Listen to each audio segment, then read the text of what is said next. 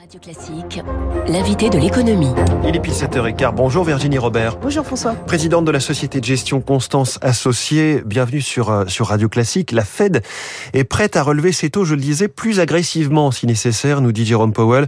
En préparant cette interview, vous, vous me disiez, ils sont perdus à la Fed. Pourquoi? Oui, bah, écoutez, c'est un peu surprenant puisqu'on a eu évidemment la première hausse de taux de ce cycle euh, de la semaine passée avec 25 euh, points de base, d'augmentation, ce qui est tout à fait traditionnel oui. hein, lorsque la Fed augmente ses taux. Et en fait, depuis les années 2000, d'ailleurs, on n'a jamais eu de remontée de 50 points de base euh, sur une hausse. Mmh. Et quelques jours après, euh, il communique effectivement en se disant qu'il ne s'interdirait pas d'augmenter les taux, et notamment euh, prochainement, donc au mois de mai, éventuellement de 50 points de base. Alors, c'est un petit peu étonnant puisqu'il avait donné une première direction, mais là, on sent bien que le spectre de l'inflation euh, est, est, terrible et il y a une espèce de, de jeu de crédibilité pour la Fed. Euh, Souvenez-vous, jusqu'au fin novembre, on parlait d'inflation temporaire. Oui. Quand ils ont enfin, je dirais, changé de, de langage, euh, ça leur a pris finalement quand même plus de trois mois pour, premier, pour une première augmentation des taux. Donc on, on est un, un petit peu, peu changé. Voilà, le marché est, est là et pose un problème de crédibilité pour la Fed et ce d'autant que maintenant de communiquer sur 50 points de base après une première hausse. Et ouais. d'ailleurs, le marché, hier soir, ne s'est pas affolé. Non, euh, c'est alors mmh. qu'on pouvait s'attendre avec un tel discours à avoir une vraie baisse sur les marchés actions. On a eu une petite baisse et c'est intéressant de le noter, on a un aplatissement de la courbe des taux. C'est-à-dire que les échéances longues, euh, sur le 30 ans, sur le 10 ans, vous êtes à peu près sur le même niveau que sur le 5 ans. Vous Ce qui veut dire quoi Oui, ça veut dire quoi? Ça veut dire que le marché, finalement, voilà dans cette approche un risque de ralentissement très prononcé de la croissance économique, voire de récession. Mmh.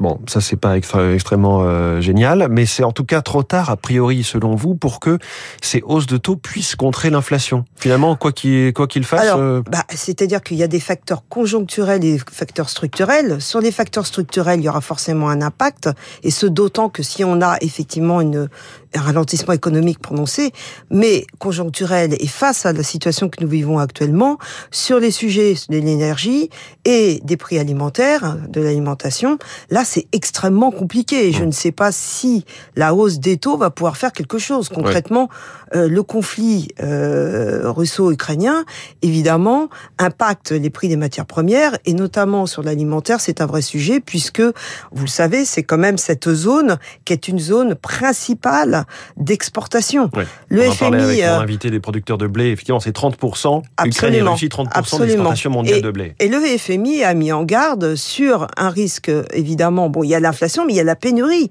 et euh, il y a des pays qui pourraient être impactés. Mmh. On pense à l'Égypte en particulier. Euh, 80% de ces importations en blé, en maïs, euh, c'est ouais. de, depuis cette zone. Donc il euh, y, y, a ce risque aussi de, de pénurie, donc d'inflation, de pénurie. Ouais évidemment, derrière, on pense aux mouvements sociaux. Euh, voilà. Donc c'est un vous parlez de pays du peu... Sud, mais pour en revenir à la première économie mondiale, les États-Unis, que vous connaissez bien, vous y êtes très souvent. L'inflation alimentaire, c'est déjà une réalité très ah, forte là-bas. Tout à fait, absolument. C'est, c'est, elle est déjà arrivée. On, on, elle est, elle est très notable. Elle est notable. On voit même certaines pénuries dans certains États. Il y a euh, des euh, supermarchés qui font état de manque de poulet, par exemple. Mmh.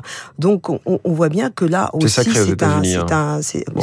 c'est un vrai sujet. Alors Virginie Robert, tout ça peut nous amener des questions euh, aux investisseurs euh, qui, qui, voilà, qui ont envie de, d'avancer un petit peu. Pour vous, finalement, faire, se faire de l'argent en bourse ne va pas être aussi simple qu'avant. Non, mais je crois qu'on va abandonner cette. Euh, on a eu cette liquidité extrême, abondante sur les marchés, et aujourd'hui, on va repasser dans un mode. On a vu d'ailleurs, on n'est plus dans le mode panique, on est dans un mode un peu de tolérance sur la situation actuelle. Pour autant, je pense que le chemin va être très long et qu'il va falloir être concentré sur les fondamentaux des entreprises ça sera l'agilité des entreprises. Les marges vont être sous pression avec la hausse des prix des matières premières, effectivement, et ça sera vraiment l'agilité. Il faut retrouver, ce, ce paradigme. Investir dans les marchés, euh, quel que soit l'investissement, eh bien, c'est prendre du risque et il va falloir gérer ce, risque. Et c'est bien d'étudier, et c'est bien de remettre, gérer cette valeur euh, risque et d'étudier les fondamentaux. Donc vous allez regarder quoi? Les opportunités, les faiblesses, les risques, les forces les... Bien sûr, les avantages compétitifs, la qualité des stratégies, l'agilité des sociétés dans ces temps préoccupés, dans ces temps d'incertitude, c'est très challenging. Et on le voit bien à l'image de Nike qui a publié hier soir, euh, qui a publié des résultats bien meilleurs qu'attendus, que ce soit sur le mm. chiffre d'affaires ou sur les résultats, le bénéfice, euh, et qui, malgré les sujets de chaîne de production euh, tels qu'on les connaît actuellement. Donc c'est bien l'agilité euh, des sociétés et il faut là, je dirais, saluer le courage de tous ces, ces entreprises qui ont eu à gérer la pandémie et maintenant cette situation extrême. Bon, ça va déconcerter ou décourager un petit peu tous les, les petits investisseurs qui vous écoutent, Virginie Robert. Merci beaucoup, présidente Merci, François. de la société de gestion Constance Associée, spécialiste euh, des marchés américains. On l'a bien entendu, invité de l'économie sur Radio Classique. Bonne journée. Il est 7h20. Marine Le Pen la joue tranquille jusqu'au premier tour.